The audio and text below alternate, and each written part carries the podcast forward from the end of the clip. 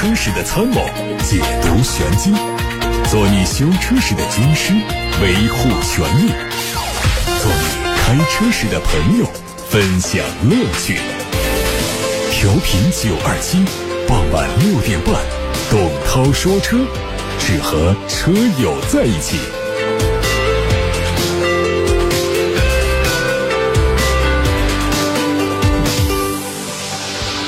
晚上好，各位，我是董涛，直播开始了。大家关于选车用车的问题，关于汽车消费维权的投诉，抓紧时间发送到直播间，八六八六六六六六，再开通热线，还有董涛说车的微信公众号，可以图文留言。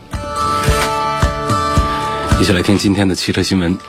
昨天我们已经放风，今天就有国内媒体报道说，一汽集团、马自达、长安汽车三方正在展开谈判，三方计划。把一汽马自达正在开展的马自达品牌相关业务合并到长安马自达。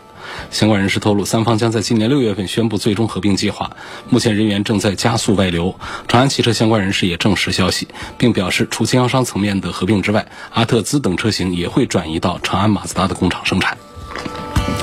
广汽集团最近披露了它2020年度的财报，显示广汽集团旗下的合资公司广汽菲克2020年度的净资产为负3.31亿元。值得注意的是，二零一七年广汽菲克净资产曾经达到四十四点二二亿元，短短三年时间，这个数字就变成负数，三年累计亏损将近五十亿元，广汽菲克已经严重资不抵债。本田中国发布最新在中国的销量数据，他们三月份在中国市场上的终端销量为十五点一万辆，同比增长了百分之一百五十，创下同期月销量历史的新高度。其中，广汽本田贡献销量七点六二万辆，东风本田贡献了七点五万辆。具体车型方面，广汽本田雅阁、皓影、缤智，东风本田的思域、CRV、XRV 等六款车型的月销量都破万，CRV 当月销量突破了两万辆。累计销量方面，本田一季度累计在中国销售了三十九点零二万辆车，同比增长了百分之七十五点八。其中，广汽本田贡献了十八点零一万辆，同比增长百分之五十四点八；东风本田贡献二十一点零一万辆，同比增长了百分之九十八点九。海外媒体曝光了一组梅赛德斯奔驰全新一代 E 级车的渲染图，计划明年或者是后年正式推出。渲染图上可以看到，奔驰全新 E 级的前脸配备了比较扁平的分体式格栅设计，下方格栅是贯穿式造型，配备了最新的 LED 头灯组，C 柱溜背的造型非常鲜明，尾灯组的造型和新款的 S 级非常接近。外媒推测说，新车的内饰可能也会和现款的奔驰 S 级保持一致，相比现款在售车型，科技感是大幅度。提升，新车继续用 2.0T 涡轮增压发动机匹配九速的手自一体变速器，并且陆续推出48伏轻混版和插电式混合动力版本。此前，上汽通用曝光了一组别克全新 SUV 的申报信息，它的定位在昂科威 S 和昂科旗之间，是七座的布局。最近，我们从上汽通用官方获得消息，新车的名字可能叫昂科威 Plus。会在四月十八号做全球首发。新车的前脸设计和昂科威 S 相对接近，只在保险杠的造型上做了一些调整。不过侧面和尾部更像昂科旗。另外，从此前曝光的信息来看，该车还是会提供定位更高的 a v n i r 版本。从此前的信息来看，它会用上 2.0T 加48伏的轻混系统，匹配 9AT 变速器，并且提供两驱和四驱可选。有媒体曝光了宋 Plus EV 的一些配置信息，它会推标准配置版和高配版两款，综合工况的续航里程都是五百零五公里，全系标配了十二点八英寸的八核自适应旋转扶贫 Pad，还有前排的双气囊、前排侧气囊、前后贯穿式的侧气帘，另外顶配还配上了智能音乐座舱，音响、氛围灯光和主题界面都有联动支持，除此之外还可以实现远程控制功能，并且标配了手机。车钥匙，主动安全方面带上了 ESP、ESB、EPB、TCS、VDC 集成制动控制系统以及舒适停车控制系统，高配还会有智能驾驶辅助。三电方面，它的电池组可以储存七十一点七千瓦时的电能，支持最大九十千瓦的直流快充，同时还用上了和汉 EV 相同的电池智能温控管理系统，分布式动力电池管理和动力电池的加热系统。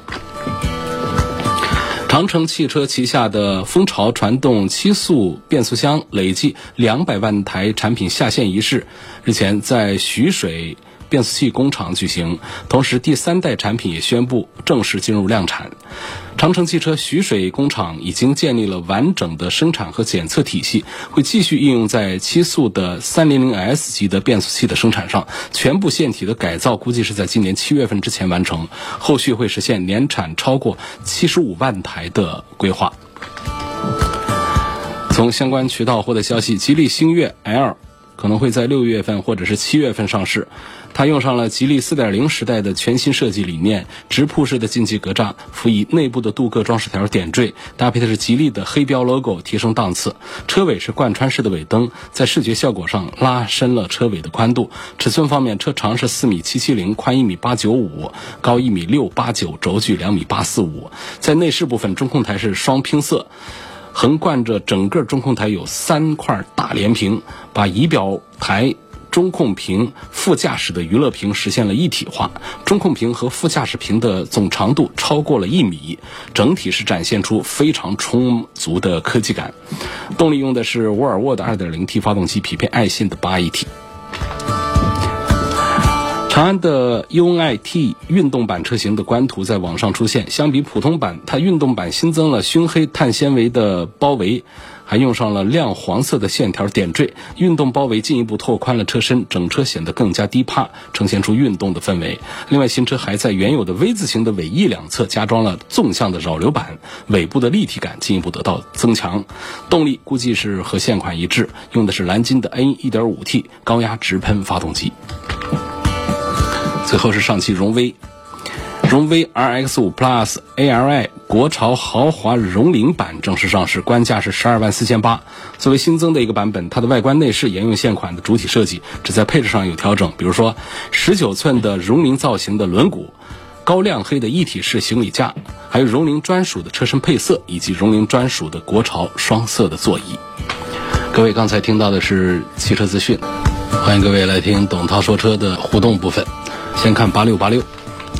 八六八六六六六六热线电话平台上有位刘先生说想买一辆三十万左右的轿车，希望性价比方面谈一谈奥迪 A4L、沃尔沃的 S60 和大众的辉昂。三个不同的标啊，大众的标，辉昂，我觉得不能抛开品牌谈性价比的。品牌本身在买车这个事儿上呢，它是有价值的，有的有溢价能力，有的讲一个性价比。所以这个大众的辉昂呢，虽然说它其实非常无限接近于奥迪的 A6L，只是挂着一个大众的标，但它毕竟挂的是大众的标，所以因此呢，它不具备品牌溢价能力。如果奥迪 A6 把标也都抠掉的话呢，本身也卖不了现在的价格。所以这样的性价比的对比呢，我们不能简单的讲啊，大众辉昂很接近 A6，所以呢，同样的价格下，它比买一个奥迪 A4L 性价比要高一些。我认为这样的话是不成立的。所以我们蒙着车标说事儿的话呢，同样的价格肯定大众辉昂起码个子都大一些嘛。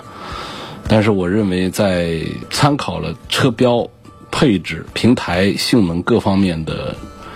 综合因素来说的话呢，我认为还是奥迪 S L 的可买价值要更高一些。那么沃尔沃 S 六零车也还不错，但是呢，品牌上还是要弱一些。不光是品牌上弱一些，我认为在整车上相对 A 四来说，平衡性做的也有不足，包括网友们反映过的变速箱的问题、发动机的问题，还有车身的共振的一些问题。它其实这些反映的就是每一个车其实都会有一些毛病，但是常年改不掉的一些毛病，也就代表着这个车它在产品的一致性和平衡性上，在质量管理这个方面还是做的要弱一些。作为 BBA 当中非常有实力的这个奥迪，我觉得也有很多的毛病，各个车型上都有很多的。这个大家很痛恨的一些故障、一些问题，但是总体上的市场表现、口碑指数都还是要比沃尔沃的要好一些，所以我在这三个车当中，还是推荐奥迪 A4L 要略多一点。有位网友说：“听说电动车的保险比较贵，是不是这样的？没有这样的一个情况啊，不存在。”目前电动汽车的保险费率和险种呢，跟燃油车都是一样的。各大保险公司都没有专门推出针对电动汽车的保险，所以不存在它贵一些。如果你发现买一个很便宜的车，结果要交很贵的保险，不是它的价格贵，而是电动汽车的保费呢？它是根据电动汽车的原始价格来决定的。什么是原始价格呢？就是补贴前的价格。就基本所有的保险公司对电动汽车的赔偿，还有保费的计算，它都是按照购买汽车补贴以前的价格来计算的。举个例子来说，有个车原价是十三万，但是我们的买入价格呢，就是补贴后的价格是七万块钱。那么我们交保费呢，是按照十三万来交保费的。这样一来的话，就是我买了个七万的车，结果交了那么贵的保费，不是？实际上你买的是个十三万的车，只是你只付了七万块钱，还有六万块钱是国家给你补贴了。所以这样来算，它的车损险它就贵了，保费总价也就高了。那如果遇到车损的时候呢？如果说维修费用高于这个你买车的这个七万块钱的话，那保险公司也会直接赔给你这个七万块钱，也不会是帮你来修车了，让你去买一个新车。啊，所以这样算起来，看起来咱们这个投保险好像是有一些吃亏，是这样的啊。但是说安全第一啊，那有保险还是会省掉很多的麻烦。这是对于电动汽车的保费贵的质疑的一个解读啊。有位网友希望我点评一下奥迪 A 六的两个版本，一个是 2.0T 版本，一个是 V6 版本，谁更值得买一些？还希望问到奥迪 A 六。的 V 六版本跟宝马五三零比的话呢，两个车的优势劣势分别有哪一些？希望评价一下这些。我是觉得奥迪的这个三点零 T 的发动机是很不错的，但是呢，从奥迪 A 六的购买推荐上呢，我是不主张大家去花那么多钱买它的高配区的。其实咱们买它一个二点零 T 的四驱高配就已经很好了，实在没必要去买它的 V 六，因为 A 六 R 这个车呢，就是主要的。我们还是在买在豪华品牌里面的一个性价比。我们如果是一个很喜欢大马力、很喜欢呃开的比较好玩的话呢，我们没必要去买一个 A6L 的一个车身，啊，我们买一个。呃，S 的一个小车，或者说是不行，我们买一个 A 四、A 五的一个高性能的，我觉得也比买一个 A 六的车身要强。A 六这样一个商务的车身比较宽大，它讲究的是一个舒适，只要动力不是太慢就可以。你要它太快干什么呢？所以买 V 六呢，就丧失了性价比，这是我个人不太赞成的一个主意啊。所以奥迪 A 六，我推荐还是买它的。2.0T 四缸机的四驱版本，就是它的 2.0T 的高配，其实是很有性价比的。虽然说最终的交易价格也会在四十万左右，呃，相对低配的三十几万来说是贵了几万块钱，但是奥迪的四驱，呃，再加上它其他方面的一些配置表现，我认为性价比仍然还是很好的。那么至于它和宝马的530放到一块来做对比，如果说你拿这个 V6。来跟五系的五三零放到一起做对比的时候呢，实际上我还是这种情况下，我倒是反过来又赞成奥迪 A 六的这个 V 六三点零的版本，因为五系的五三零它怎么说呢，也是一个高功率的一个四缸机，价格卖到五十万去的话呢，相对于 V 六的四驱 A 六，这话有点绕啊，但是我没说错，V 六发动机的四驱底盘的 A 六。只要四十几万来说的话呢，我认为还是奥迪的 A 六更显得有性价比一些。有位网友说：“涛哥，我准备买的宝马汽车喇叭数量少了，只有六个，我可以在外面找个靠谱的店加装吗？会不会导致音色音质有差异啊？你们汽车商城可以安装吗？汽车商城不能安装啊。九二七汽车商城是一个电商平台，是台里办的一个电商平台，这个电商平台上只能买东西，快递到你家里去。”它不能跟你安装，那么安装要到哪儿呢？到九二七汽车生活馆的线下门店去。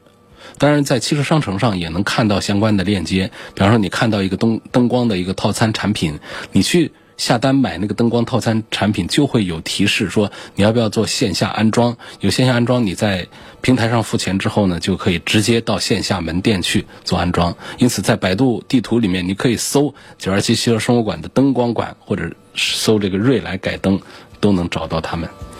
那么宝马车的喇叭呀，这向来在业界就是出了名的比较差的喇叭，就原配的，如果不是哈曼卡顿啊这样的品牌的话，它原配喇叭都是纸盆子。一般的咱们这个改装店呢，拆下来有一些好的喇叭会留在柜台上再做二次销售。呃，给我们的要求低一点的朋友们来换装，但是像宝马车上拆下来喇叭直接当垃圾扔掉的，就全纸盆子，然后后面的磁块也非常小，出来的音质啊就跟那个小收音机差不多，那就很差劲的。所以我们很多人买了宝马的车，包括买到中级产品，比方买到五系这样的，更不用说三系、一系了，就对这个非品牌的喇叭就很不满意，高音不好，中音也弱，低音那更是一塌糊涂。所以很多人也有这个改喇叭的这个需要，就是在宝马群里面，宝马的圈子里面改音响还是比较多的。所以你这个呢？这个原车的喇叭多几个少几个其实都不重要，反正都得拆下来扔掉。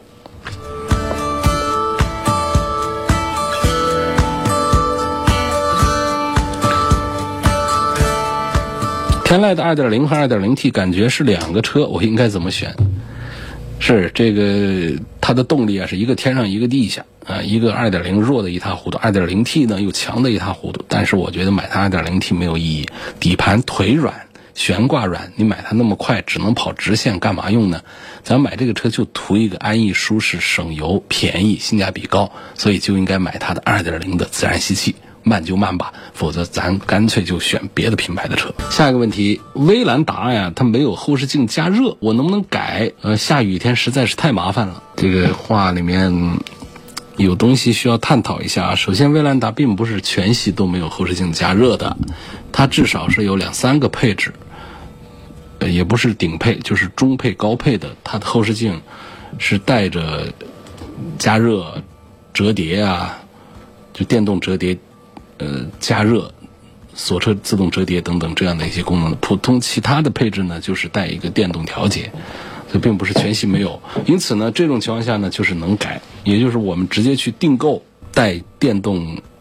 折叠带加热的这个后视镜就可以了。不过呢，它的麻烦就来了，就是在于我们车内还有改造。就是如果我们要有电动加热、有这样的折叠这样的一些功能的话呢，它的门板上的按键它是多一点，它是不一样的。那么你的普通版呢，它的门板它都不带这些东西，所以它这个改造的麻烦还是不小的。不仅仅是我们换一个外后视镜就可以解决问题的。所以这是第一个啊，我认为是能改，只是麻烦。第二个呢，就是说下雨天太麻烦了，这个我就觉得不对啊。后视镜加热解决雨水遮挡视线的问题啊，效果是极差的，几乎是可以忽略不计的。雪天还好一点，融雪可以。你想啊，要把水汽蒸发的话，那温度要比较高，并且还要持续时间比较长，才可以。很多人车上都有后视镜加热，大家下雨天的时候。可以试试，当雨水阻挡你的视线的时候，你通过加热是不是能够很快的把问题解决？还得很长时间持续的加热才可以形成一个蒸发效果。可问题是雨水又上来了，那么这个雨水呢，它还得很停留一会儿之后才会被蒸发掉。所以总体上它来解决这个雨水导致我们视线模糊的问题啊，效果是不好的。那么反而是这种。有一些电商平台上卖的是那种喷涂的，我认为那个是靠不住。喷涂的东西本身你是在什么环境下用，在下雨的环境下用，它就是个洗刷的过程。你说喷涂东西它能够管多大一会儿呢？所以这种塑料贴片效果是比较好的。晴天的时候它就像没贴一样，下雨天的时候呢，雨水在上面无法附着。这样的话呢，我们就可以有更加通透的、明亮的、清晰的后视镜的画面了。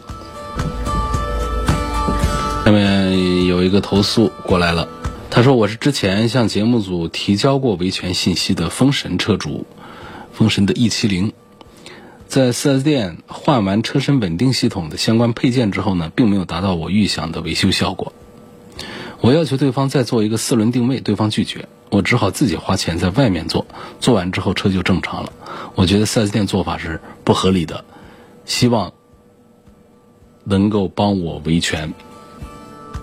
他之前也投诉过那家实验的 4S 店，他是个出租车司机，说这车买了两年，开了十七万公里左右，因为方向机故障、方向盘抱死导致车辆失控。我到 4S 店去修，对方说是我使用问题导致的，让我自费维修，修方向机啊，连带的传感器啊、限速器，总共花了两千多。我根据经验判断呢。故障是配件的质量问题，或者是设计的缺陷导致的，但是 4S 店并不愿意做进一步的检查，我只好保留故障的方向机，并且向厂家反映，但厂家也只是让我去 4S 店检查。另外很多话，大概就是说，厂家调货配件需要三天了，还是没有收到。我的车是营运车辆，对我的工作造成影响，希望帮我联系中汽协、中修协等。来鉴定一下发动机的设计缺陷或质量问题。另外，车辆失控给我造成惊吓，我要求他们赔偿我的精神损失、停运损失费，总共八千块钱，并要求 4S 店免费帮我把车修好，等等等等等等。我觉得好难啊！第一点呢，就是你是营运车，我们现在营运车是依据一些合同条款来维护我们车主的权益的。那么我们其他的车主就是家用车。是依据汽车三包法规的强制条款来约束厂家的一些行为的，所以这是第一个难。第二个呢，就是你这些事儿里面本身从细节上讲呢，这种明显侵权呢，它并不是突出。这位车主反映的这些情况啊，我觉得相对我们其他车主遇到的那种刁钻事儿来说，这实在都已经是。并不算很糟糕的遭遇了，而那些很刁钻的、明显的、严重的侵犯我们家用车的车主的合法权益的那种侵权事件，在协调的时候啊，在维权的时候都有很大难度。更何况我们这样的一些情况，比方说，我举例子，刚才讲，他说我维修了稳定系统，结果呢，维修效果不好。我想对方再帮我做个四轮定位，对方不做，我在外面修理厂做就做好了。因为这事儿呢，其实是一个最终的一个维修的效果，或者说水平、手艺、工艺这个层面的问题，所以他可能会有一些让我们说起来，就是你这手艺不行，还不如外面一个店子。但是你说他的侵权，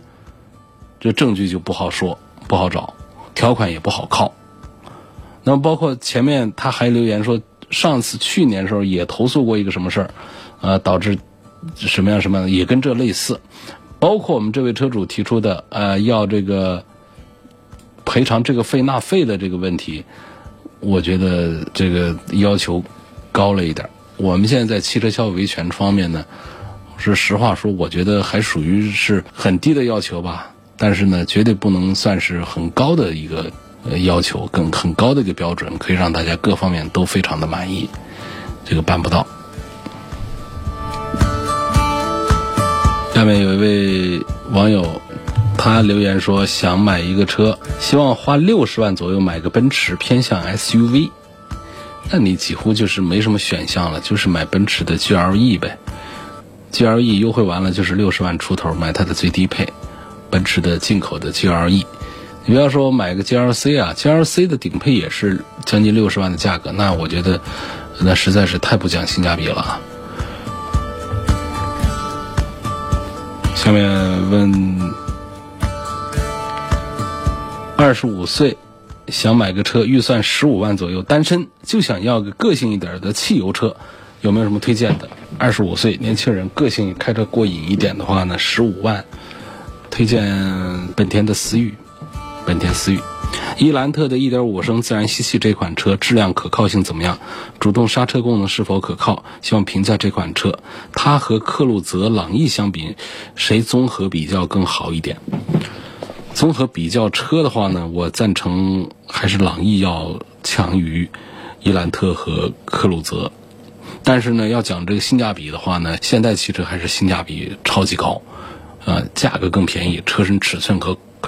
配置规格要更高一些，讲划算的话就是现代车。至于说这个车上面的主动刹车这个东西呢，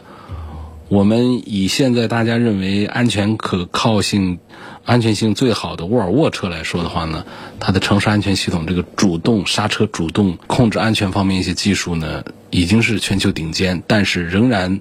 在媒体测评的过程当中以及。在我们车主的实际用车的过程当中，都爆出过主动刹车无效的，或者说效果很差的这样的一些情况。因此，我们根本就没有办法来肯定哪一个品牌下的车型它的主动刹车系统是完全可以依赖的。我们还是得依赖自己的脚刹车，自己的眼睛观察路面，自己大脑做出迅速的判断，而主动刹车只能作为一个。锦上添花的一个配置，不能作为一个依赖。它这个主动刹车主要是应用在一个前方有障碍物，而我们人走神的情况下，它给你来一脚刹车。但是它什么时候刹车，刹车力度怎么样，刹不刹得住？很多的测评发现呢，就包括一些知名的品牌、一些豪华品牌做的并不好，速度并不快，但是把障碍物还是撞飞了。这是很常见的一种主动刹车的一种性能表现了，所以我们不能期待各个品牌都这样。关于问到的现代的伊兰特的主动刹车是否可靠，我也只能这么回答：我们不能期待任何一个品牌的主动刹车就绝对的可以替代我们自己的安全意识。问凯美瑞买它的哪个配置好？二十四岁的小伙子，丰田凯美瑞啊。一句话讲吧，凯美瑞有2.0、2.5、2.5的混动啊，这三个动力之间呢，我最推荐的是2.5的燃油版本。原因在于2.0升的动力呢太肉，日常驾驶的体验感是太差。那当然说咱们很多对提速一点要求都没有的，也是可以考虑。另外，像2.5升的混动系统呢，它大面积的出现了机油增多的问题，而且厂家也是束手无策。所以说，这中间的这个2.5的燃油车型呢，就更值得推荐。它在一个中间档上。那么，2.5的燃油车型呢，建议选它的一个低配豪华版，售价最低。但是它配置水平却不见得低，它基本上跟这2.0的这个顶配是配置差不多，还多了一些配置。啊，所以我赞成买凯美瑞的2.5的这个低配的豪华版。今天就说到这儿，感谢大家收听和参与晚上六点半到七点半钟直播的龙涛说车。明天晚上的同一时间，六点半钟到七点半钟，我们再会。